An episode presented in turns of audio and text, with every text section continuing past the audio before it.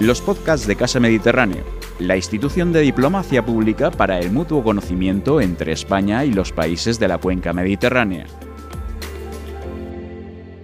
Hola, muy buenas tardes y bienvenidos a esta nueva sesión de Gastronomía y el Mediterráneo en Casa Mediterráneo. Muchas gracias, como siempre, a quienes nos siguen desde sus casas, ya sea en directo o en diferido. Hoy contamos con un invitado muy especial y es que nos acompaña el cocinero José Manuel Miguel, el único español que ha conseguido dos estrellas Michelin en Francia. Bienvenido, eh, José Manuel, y muchísimas gracias por atendernos y por acompañarnos hoy.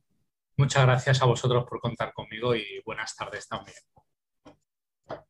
Pues para presentarle y conocerle un poco mejor, me permito tomar prestados algunos datos que da el crítico gastronómico y periodista José Carlos Capel, que en su reseña sobre el trabajo de José Manuel en el espacio Gastronotas del diario El País decía así. A los 36 años, José Manuel Miguel ya gestionaba dos restaurantes galardonados con una estrella Michelin en París. Entre 2004 y 2007 desempeñó el cargo de jefe de partida en las cocinas del Hotel Bristol en la capital francesa. De vuelta a España, proseguiría junto a Arzac y Berasategui y en el Hotel Ritz en Madrid, antes de recalar en el restaurante Óscar Torrijos en Valencia, su ciudad. En 2010 le ofrecen dirigir Submarino, el restaurante del Oceanográfico de la Ciudad de las Artes y las Ciencias en Valencia, donde asume el reto de atender a flujos, elevados, a elevados perdón, de clientes. Eh, una tarea que José Manuel desempeña hasta que en 2013 el italiano Enrico Bernardo, campeón del mundo de sommeliers, le propone ocuparse de las cocinas de Gust, un nuevo restaurante dentro de una galería de arte a punto de inaugurarse en París. El local abre sus puertas, conoce un éxito inmediato y en pleno ascenso, a mediados de 2013, Bernardo le hace una segunda propuesta para que gestione también las cocinas de Il Vino, un restaurante con siete años de andadura que a pesar de ostentar ya una estrella y según este conocido crítico gastronómico, andaba necesitado de una cierta renovación. En 2014, José Manuel Miguel comienza a cosechar grandes éxitos. El restaurante Gust recibe la primera estrella a los 12 meses de haberse inaugurado mientras que el vino conserva la que ya poseía. Poco después, la guía Lebey le concede el premio a la mejor creación culinaria del año por la receta gazpacho de coco con bogavante y caviar del Valle de Arán. Por si no fuera suficiente, la propia guía Michelin lo elige para elaborar la gran gala de la edición, de la edición 2015 junto a, otros tres chefs franceses y cuatro pasteleros. Desde 2017, eh, José Manuel Miguel está al frente de los restaurantes Beat y Comfort en el hotel gastronómico de Cookbook y de Mare en la localidad alicantina de Calpe. José Manuel, de nuevo, muchas gracias por eh, estar con nosotros esta tarde. Eh, me gustaría empezar por una pregunta muy básica y es que me gustaría saber qué es para usted la cocina. Pues para mí la cocina al final es eh, una forma de vida, porque al final yo desde muy pequeño, pues eh, suena a lo mejor atópico, pero es la realidad, que al final todos los cocineros lo decimos, que con la educación de, que yo recibí de mis padres, al final yo me acuerdo que pues que comer o ir a un restaurante era como una fiesta, era como el día de la familia. Entonces yo me acuerdo que, pues que siempre iba a conocer con mi padre restaurantes nuevos, y bueno, entonces ahí es cuando a mí me empezó a atraer mucho la cocina porque me gustaba comer, o sea, lo veía como un día de fiesta, un día de celebración, hacer feliz a la gente. Entonces, eh, para mí la cocina tengo la suerte de que es vocacional y, se ha convertido pues, en, una forma, en una forma de vida. O sea, para mí no es solo un trabajo, es una forma de, de vivir. Entonces, al final gira pues todo gira en torno a la cocina, aparte con mi familia, con todo, pero nosotros, por ejemplo, si tenemos que ir de vacaciones, pues siempre quiere probar nuevos sitios donde comer y, es un poquito, al final es una forma de vida. Un se, ha se ha convertido no solo en un trabajo, sino en un estilo de vida.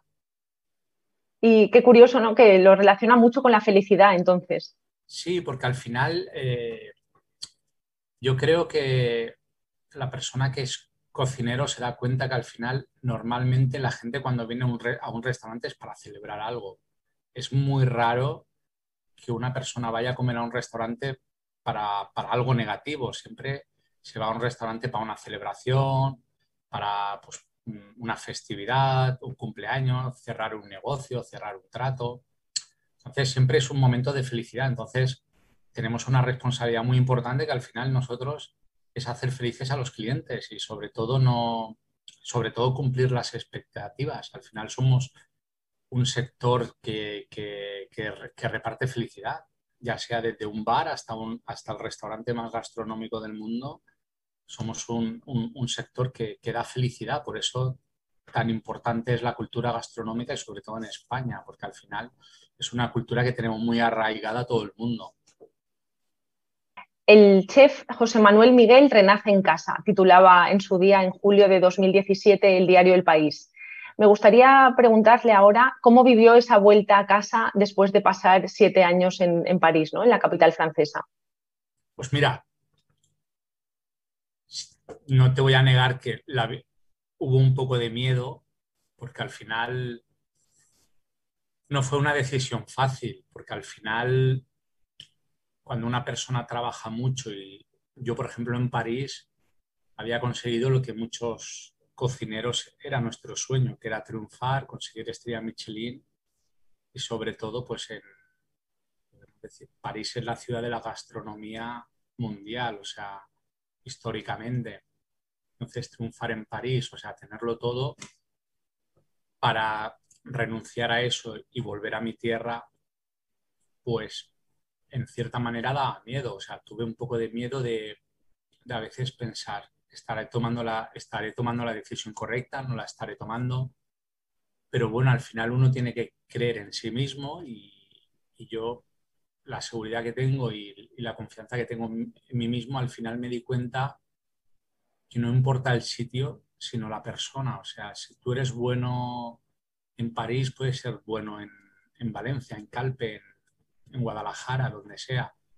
Y al final el proyecto también era un proyecto que era muy ambicioso, muy ambicioso porque era un proyecto gastronómico en una localidad como Calpe, que era pues crear un concepto gastronómico muy innovador en la, localidad y, y, apostar por la gastronomía. Entonces yo también me veía con el deber como, como valenciano de me había labrado un futuro, ahora me tocaba a mí eh, pues un poco dar, o sea, siempre me habían dado para seguir aprendiendo, para ir seguir mejorando, pues como que ahora me tocaba a mí dar para, pues, para sembrar por una cultura gastronómica pues, en, en, mi, en mi, ciudad, en mi, en mi, tierra y que en este caso soy valenciano, pero para mí Calpe es como si fuera como si fuera mío porque lo conozco desde pequeñito. Entonces fue por eso. Hubo un poco de miedo, de nervios, pero bueno, en el minuto que se empezó a trabajar ya eso desapareció.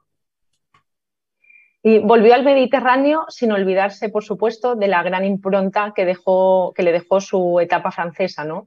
Eh, su cocina es una clara simbiosis del refinamiento de la cocina francesa con la frescura de los productos del Mediterráneo, especialmente los del Levante. Eh, querría preguntarle, ¿cuáles son sus productos preferidos y qué le aportan ambas tradiciones? Pues mira, lo de un poquito la cocina que hacemos en BIT, que es un poco el, podríamos decir que es el maridaje perfecto o el matrimonio perfecto entre técnica francesa con producto mediterráneo o técnica española mediterránea con producto francés, porque jugamos con ese, un poco con ese viaje de ida y vuelta. A ver, nosotros está claro que estando en, una localidad como Calpe, que tienes el Mediterráneo al lado, el pescado, el pescado que podemos tener es que es pescado y el marisco es maravilloso. O sea, nosotros trabajamos un pescado salvaje que, bueno, que en muchos sitios es una envidia porque, claro, lo tenemos al lado, tenemos una lonja, entonces trabajamos en contacto diario con los pescadores. Luego, por ejemplo, tenemos también suerte de estar en una localidad que alrededor pues hay pequeños agricultores que están haciendo cultivos muy ecológicos de temporada, entonces pues también eso nos aporta a enriquecer más mi cocina. Entonces, bueno, ejemplo ahora es la temporada de, los tomates, entonces yo compro unos tomates que son de, de, al lado de Calpe de Benissa, que son unos tomates de secano que son, es que son los mejores que te puedes comer. Entonces, al final el Mediterráneo te aporta todo, todo ese tipo de cosas, un buen, un buen pescado, una buena verdura, un buen aceite de oliva. Y ya luego, con el, sí que es verdad que con el tema a lo mejor de, carnes, pues ya buscamos un poco más fuera del Mediterráneo. Pero el Mediterráneo sobre todo nos aprovechamos mucho del tema del pescado, de la verdura, que es para mí de los mejores que hay en España. Y ya de una forma más personal, ¿qué supone el Mediterráneo para usted, ¿no? El mar Mediterráneo y estar en una zona como esta, además de lo que nos comentaba ahora, ¿no? De ese contacto estrecho con pescadores, con productores locales. ¿Es, ¿Es, una fuente de inspiración el mar Mediterráneo? Totalmente, totalmente. O sea, el poder. Tú piensas una cosa que yo, por ejemplo, el, tengo la lonja al lado. Entonces, tienes inspiración constantemente porque muchas veces a lo mejor cuando vas a hacer un cambio de carta, simplemente el poder eh, tener a un pescador que le preguntes, mira, estoy pensando cambiar la carta, ¿qué pescado crees tú? Entonces, al final son los que más saben. Entonces él te va a decir, mira, pues ahora es la época, por ejemplo, del erizo de mar. Entonces tú ya dices, ostras, erizo de mar. Entonces, pues tú ya puedes empezar a trabajar sobre una idea de un producto. Entonces eso también te facilita mucho con el tema de las verduras es lo mismo, pues como te decía, ahora por ejemplo en la temporada del tomate, pues tú ya piensas un plato eh, que, pues que un poco se base en eso, en el producto principal que tiene que ser el tomate. Entonces te facilita mucho el trabajo, ya te da un poquito como una pista y ya tú, luego ya tú pones un poco tu conocimiento y tu saber hacer para, pues para que ese plato sea redondo. Entonces estás recibiendo una inspiración diaria por, también por el entorno y por la gente que te rodeas. Entonces es, es muy importante y la verdad que facilita mucho el trabajo. José Manuel, eh, a lo largo de su trayectoria ha recibido numerosos reconocimientos, como el que comentábamos ¿no? Al inicio, que le concedieron en 2014 a la mejor eh, creación culinaria del año en Francia, por ese gazpacho de coco con bogavante y caviar del Valle de Arán que comentábamos al inicio. Eh, yo me pregunto, y desde la pura ignorancia, pero ¿cómo se le ocurre a un cocinero hacer algo así? Pues mira, pues, pues al final son esas ideas que tenemos los cocineros que son un poco locas, no locas, pero que, que tú llegas ya a tener como una memoria gustativa en tu cabeza. Entonces llega un momento que tú ya creas un plato, eh, lo creas ya en tu cabeza y ya luego lo, pones en práctica en la cocina. Entonces yo me di cuenta pues que era un plato que casaba muy bien por los matices yodados del caviar, pues un poco la cremosidad de la sopa, entonces un poco el curry que la aromatizaba muy bien, el bogavante, la frescura del pepino, entonces era un plato que yo en mi cabeza me pareció muy redondo y bueno, entonces lo pusimos en, estuve luego haciéndolo en la cocina para ver qué tal. Y, funcionó muy bien. Y, bueno, lo de la creación, la verdad que fue una sorpresa porque fue al poco de llegar a París. Y, y bueno, recibimos la carta de que habíamos sido seleccionados. Realmente yo no sabía bien qué significaba eso y claro, cuando mi jefe se enteró es como que, es que, es que estos son, son palabras mayores, es que es que lo seleccionaron, pero es que luego tuvimos que ir a hacer el plato con otros chefs para que, para que lo eligieran. Y bueno, y todos los chefs que habían eran pues de una o dos o tres estrellas Michelin. Y al final nuestra creación fue la que ganó. Entonces fue, la verdad que fue un premio muy, muy, muy bonito porque fue como que a raíz de ese premio vinieron cosas muy bonitas en París y la verdad que lo, guardo con, con gran cariño. Y mm, más allá de un plato en concreto, ¿cómo se establece eh, el hilo conductor de un menú como los que usted ofrece ahora mismo en el restaurante VIP, por ejemplo? ¿Cómo se diseña? ¿Cómo se conceptualiza? Pues mira, yo... Eh, a mí me pasó una cosa muy curiosa, porque yo, para mí París, yo me formé en París y para mí París me, condujo un poco a lo que soy yo ahora. Entonces yo me acuerdo que, por ejemplo, que cuando yo me, yo me fui de jefe de cocina a París, que estuve en los dos restaurantes, Gus y el Vino, de jefe de cocina, que con una estrella Michelin cada uno, yo me acuerdo que cuando llegué, claro, era un reto muy importante y hablando con, con uno de los metres, me acuerdo que él me dijo algo que se me quedó, que me dijo, me dijo José Manuel, si vienes a París y quieres hacer cocina francesa, hay muchos. Haz la cocina que realmente dominas, que es la cocina mediterránea, porque al final, pues bueno, tú has trabajado, has aprendido y te has formado también en España. Entonces ese fue uno de los éxitos de Gus el Vino, que era una cocina totalmente mediterránea con, pues, con producto francés. ¿Qué pasó? Que cuando eh, se giró la moneda y tuve que volver a mi tierra, el planteamiento fue muy, muy, muy fácil porque fue ¿qué puedo aportar yo diferente en la comunidad valenciana que no se esté aportando? Pues al final era mi formación en Francia, porque yo al final la suerte que he tenido es que me he formado tanto en España como en Francia. Entonces, pues fue un poco ese hilo conductor o esa personalidad que dijimos que queríamos que tuviera Bit, que fuera un chef español que se ha formado en España pero que también se ha formado y ha conseguido grandes cosas en España. Entonces, a la hora de hacer un plato o hacer un menú en, en Bit, lo que queremos es que siempre tenga un, hilo conductor, digamos, de no de cocina francesa, pero que sí que se transmita que hay una técnica francesa con un, con un producto mediterráneo. Entonces, eso hace que Bit sea especial. porque hay gente, la gente que viene pues por ejemplo, se puede comer un buen pichón francés, como también se puede comer un, pescado de roca de calpe con, por ejemplo, una sopa, con una sopa revisitada buyavesa, que es un, plato, una, sopa francesa que la hacemos pues, a nuestra manera, pero que siempre hay esa técnica, ese hilo conductor. Entonces, eso es lo que hace que BIT sea especial, que hay ese, esa forma de crear un menú, un plato que siempre tiene que tener eso técnica francesa con un producto mediterráneo.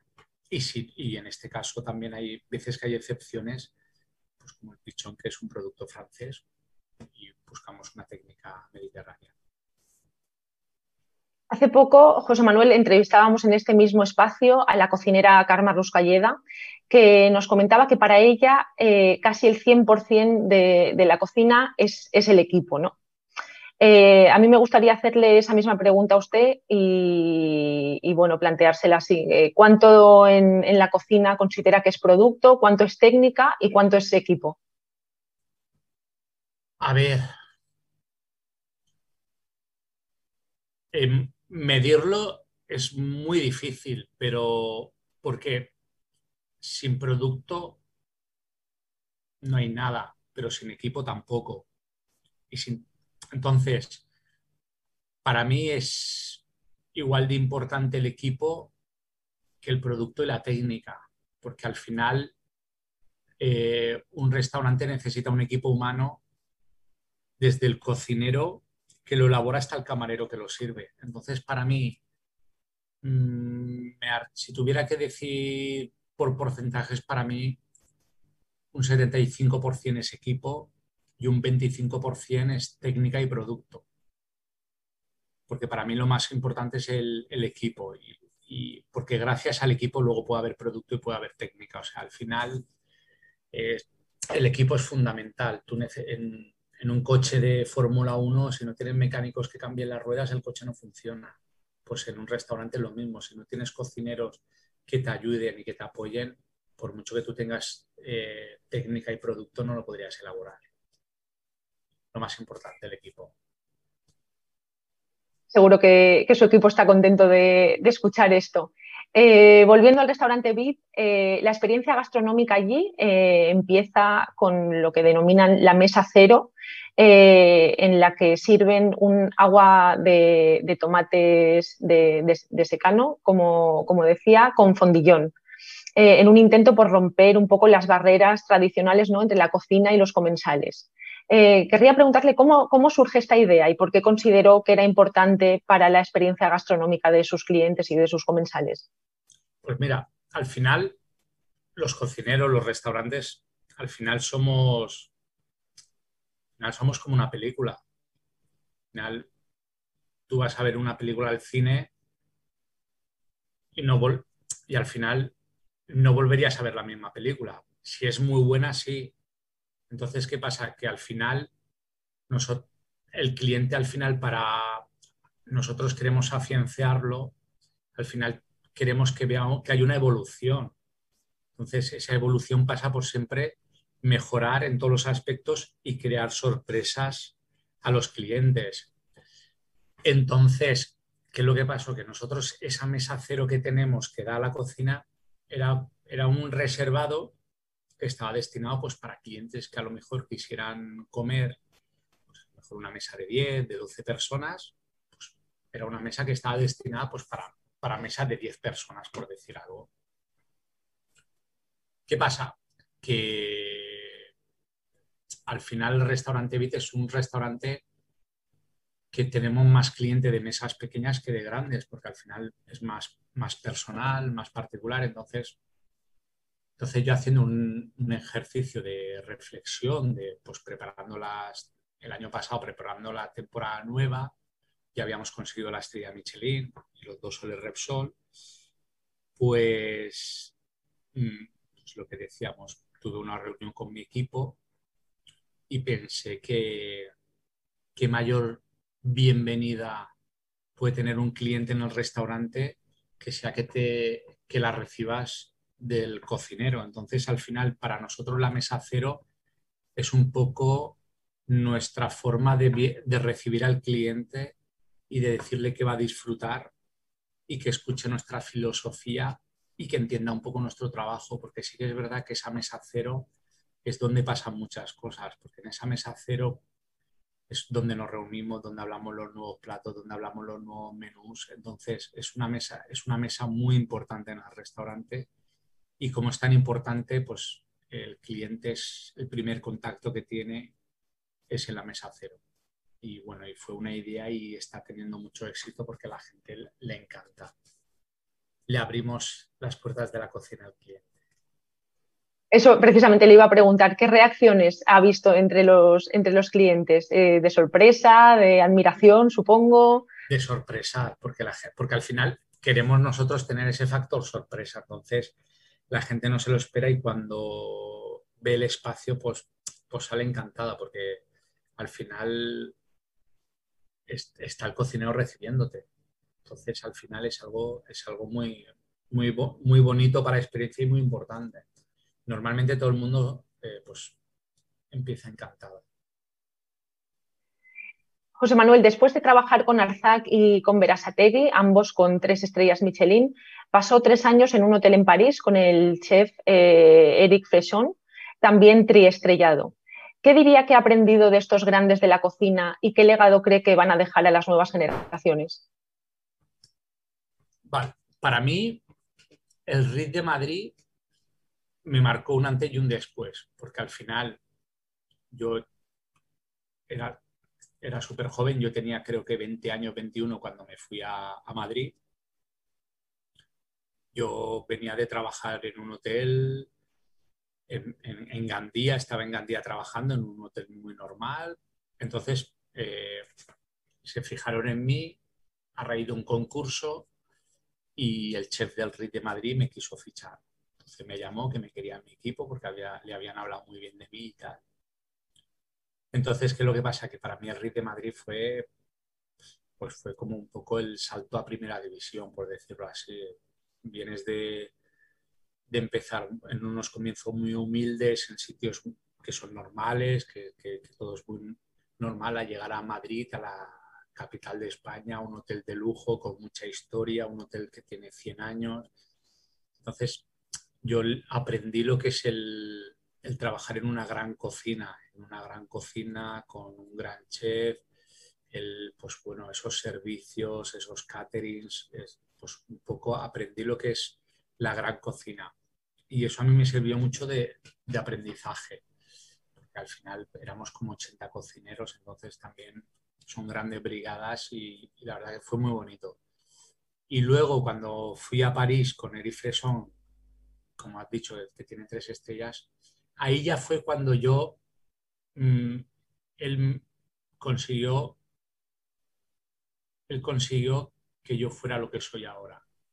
él por la forma de trabajar, por todo, él me formó y, gracias, gracias al RIS también, pero gracias a Eric Fresson en el Bristol, yo soy lo que soy, porque el rigor, el rigor culinario, el perfeccionismo, la perfección, el cariño al producto, el trabajar bien, la regularidad, la perfección, yo lo aprendí, lo aprendí en París.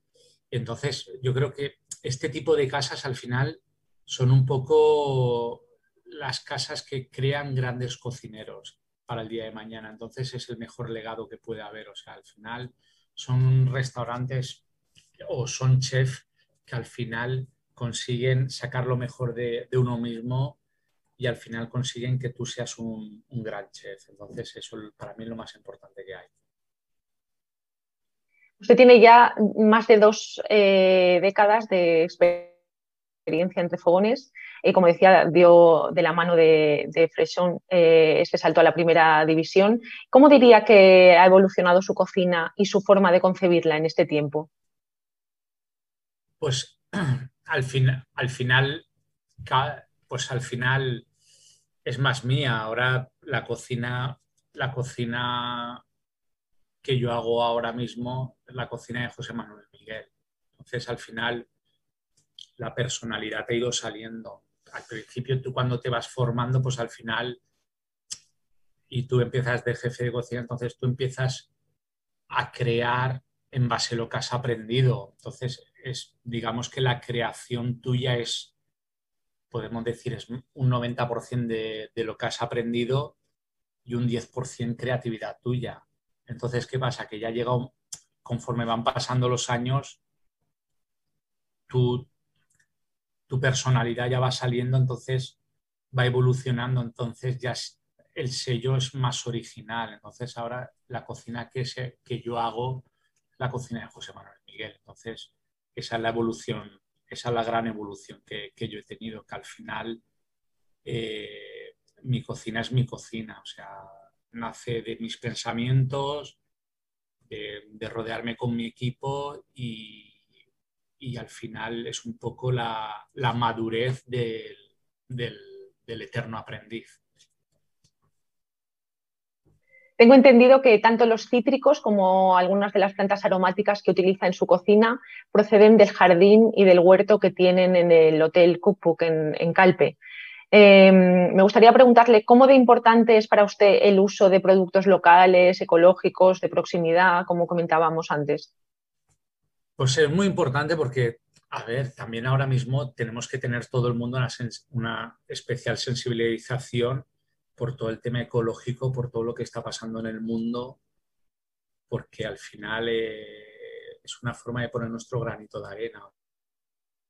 Hay que evitar un poco, pues a lo mejor, vamos a decir no evitar, hay que intentar apostar por, por pequeños productores que hacen las cosas bien, que, que no usan pesticidas, que no usan productos dañinos para la naturaleza y sobre todo que trabajan productos de temporada. Entonces, como bien has dicho, yo en el hotel tenemos la gran suerte de que tenemos un jardín de, de hierbas aromáticas y de flores y luego estamos rodeados por, por cítricos limones, limas, kumquats, etcétera, etcétera. Entonces, ¿qué pasa?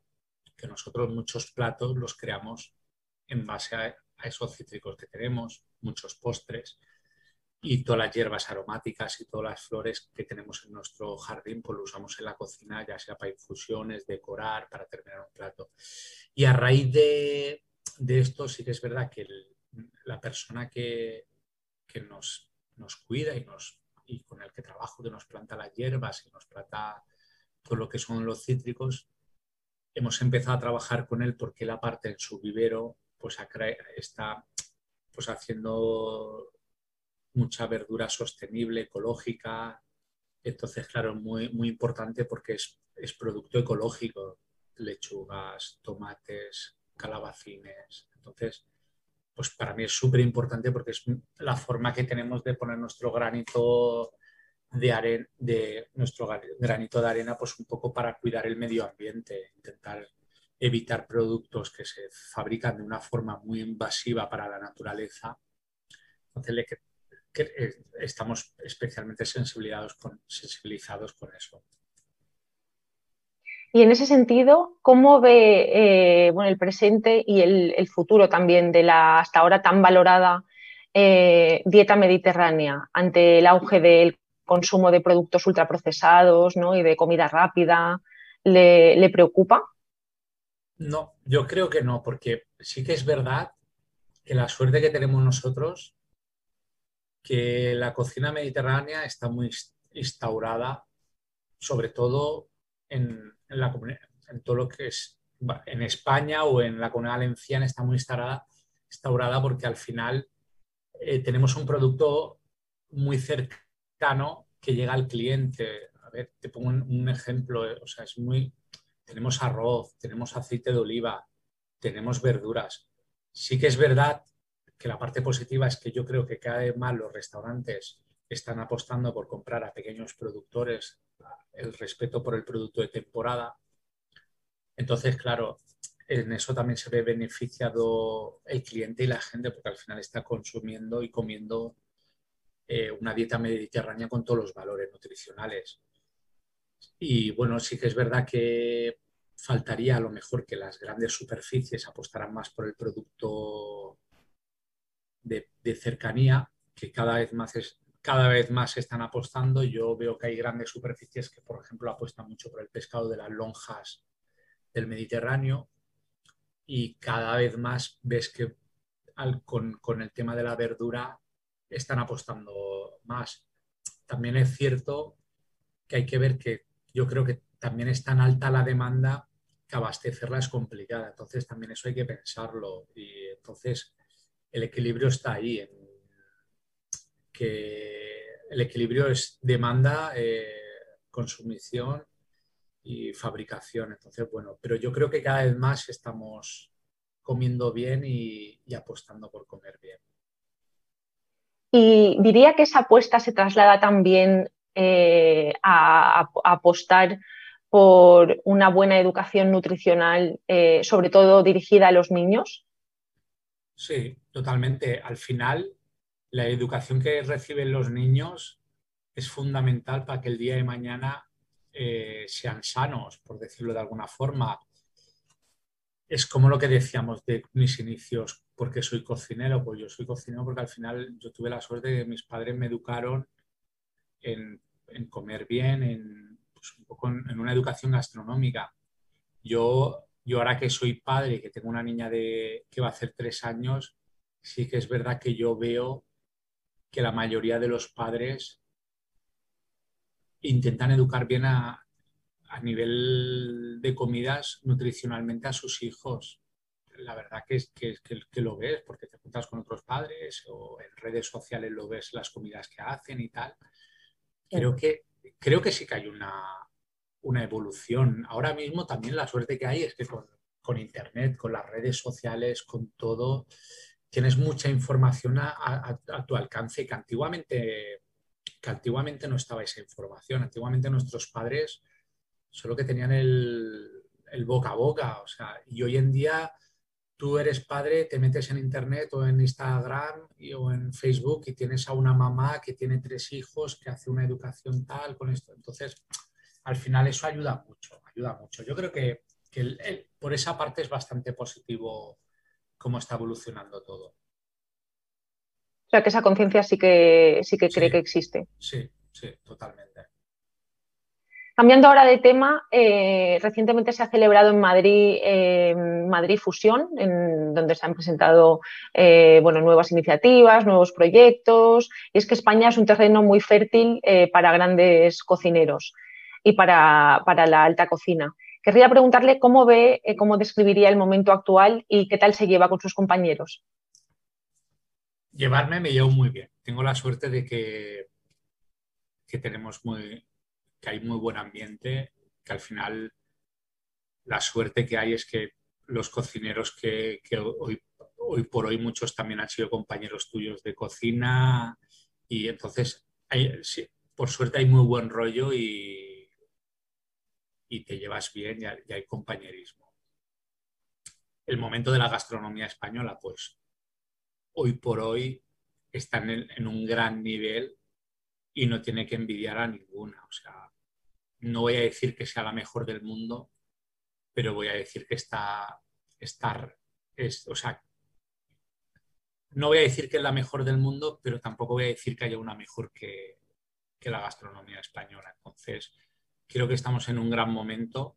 Es una pena que con todo esto del, del, COVID y la pandemia que ha habido, ha frenado mucho porque estamos viviendo una evolución muy, muy rápida y muy buena, pero al final la gastronomía, los cocineros y la gente que nos dedicamos a esto, al final en nuestro ADN está un espíritu de superación. Lo llevamos en nuestro ADN. Siempre hemos superado grandes, grandes, cuando hubo la crisis hace, hace unos años, ahora el COVID, siempre tenemos un espíritu de superación y salimos adelante. Y eso es lo que ha hecho que, la gastronomía hoy por hoy esté al nivel que está. O sea, que somos un sector que no tiramos la toalla, que siempre buscamos mejorar y luchar. Hablando, y ya para finalizar, no queremos robarle más tiempo, hablando de, esfuerzo y de hazañas, digamos, como comentábamos antes, eh, en 2015 fue uno de los ocho cocineros elegidos para cocinar en la gran gala Michelin francesa en, París. Mm, ¿Puede adentrarnos un poco en ese universo y, compartir con nosotros cómo se vive algo así? Ostras, pues fue... En un principio no me lo creía. En un principio, cuando me llamaron de Michelin, me llamaron al restaurante y preguntaron por mí,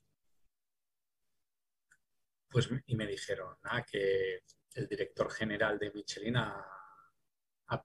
nos ha dicho que, quiere que, sea, que seas tú uno de los cocineros que vaya a cocinar en la gala Michelin. Yo en un principio pensé, bueno, esto es una broma, digo, o sea, me, pensé que era una broma o que, o que había truco. Yo digo, bueno, o a lo mejor será un banquete que van 100 cocineros y al final por descarte sí que han, tenido que coger y, y hace cada uno un canapé y ya está. Entonces le dije, bueno, déjame que me lo piense, porque claro, fue como, me lo pensé y tal, y hablando con el equipo, llama y di que sí, llama que di que sí. Total, que llamé y, dije que sí, y ya me explicaron, me dijeron eso, que, que, éramos muy pocos, que habíamos sido seleccionados y que todos eran franceses, y el único no francés era yo. Entonces, aquello fue un sueño, porque al final, jolines, es que al final, como cocinero español, en tan poco tiempo conseguir lo que se consiguió y el reconocimiento que hubo, pues imagínate, ese día, grandes chefs de tres estrellas Michelin reconocidos a nivel mundial, pues te saludaban, hablaban contigo, te preguntaban, o sea, al final eh, eras como un anfitrión. Entonces, fue súper bonito, fue uno de los recuerdos más bonitos que tengo en mi vida profesional. Qué maravilla. Pues si le parece bien, con esa idea nos quedamos. Eh, mil gracias por compartir su tiempo y su experiencia, su conocimiento con, nosotros y con los espectadores de Casa Mediterráneo. Em, de verdad le agradecemos mucho que nos haya acompañado hoy y a todos ustedes les esperamos en la, nueva, en la próxima sesión de Gastronomía y el Mediterráneo aquí en Casa Mediterráneo. Muchas gracias. Ha escuchado un podcast de Casa Mediterráneo. Para acceder a nuestras actividades y contenidos le invitamos a visitar nuestra página web y a seguirnos en nuestras redes sociales, YouTube, Instagram, Facebook y Twitter.